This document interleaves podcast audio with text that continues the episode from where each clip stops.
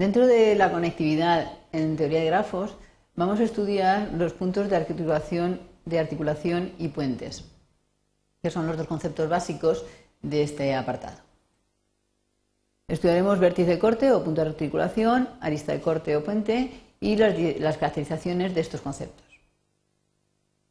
Dado un grafo no dirigido, se dice que el vértice V es vértice de corte el número de componentes conexas crece al eliminar el vértice del grafo.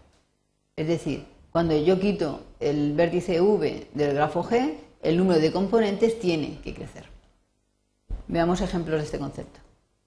Bueno, antes de, como he dicho, el vértice de corte se llama también punto de articulación, por lo que ahora veremos en el ejemplo. Supongamos que tenemos este grafo no dirigido. El vértice V2 es de corte. ¿Por qué? Porque si yo lo elimino, tenemos esto, que como observamos tiene dos componentes conexas. Como el número de componentes es mayor que 1, eh, que era el número de componentes que tenía en un principio, el vértice V2 es vértice de corte o punto de articulación. Fijémonos que es de articulación por la representación que tiene. ¿eh? Es como articula las dos partes en que si, si lo elimino queda descompuesto el grafo. Eh, podemos analizar lo dejamos como ejercicio, si hay algún otro vértice de corte en este grafo dado.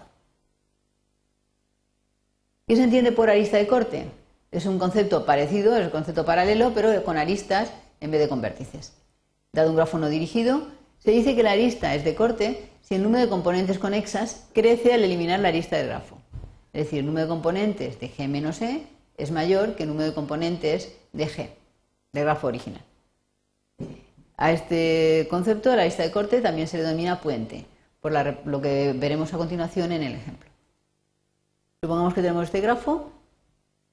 La arista 2, 3 es de corte o es un puente. ¿Por qué? Pues si la elimino, nos quedaría esto.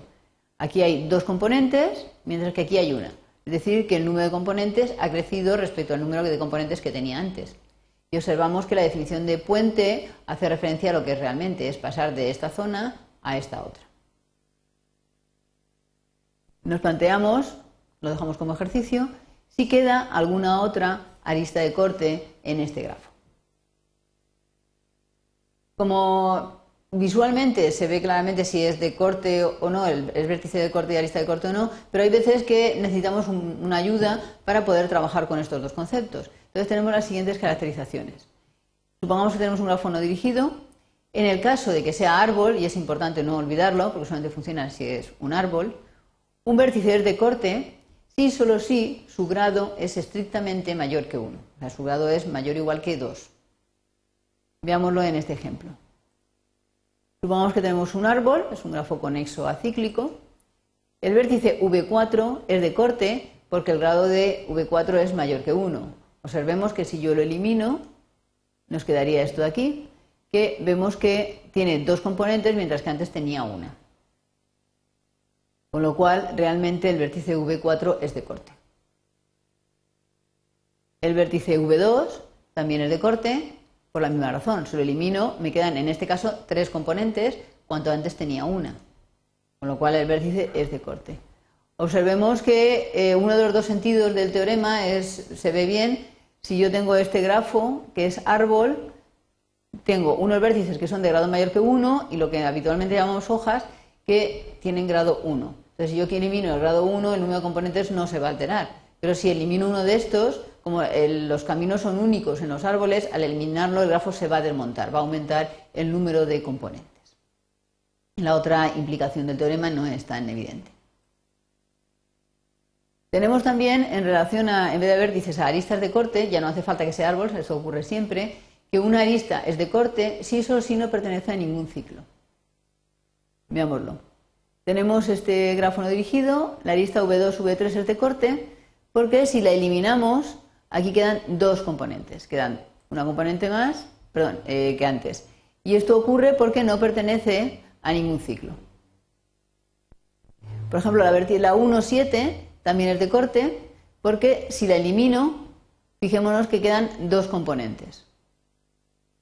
Y esto ocurre porque V1 o V7 no pertenece a ningún ciclo. O sea, lo que queremos decir es que, o la idea que subyace en una de las dos implicaciones del teorema, es que, por ejemplo, en este caso, como V1, V7 no está en un ciclo, eh, el grafo se me va, va, a aumentar el número de componentes. Mientras que si yo quitara, por ejemplo, la V3, V6, el V3 y el V6 no estarán conectados mediante esta lista, pero están conectados por la otra parte del ciclo, con lo cual el, grafo no se va a alterar en cuanto a número de componentes.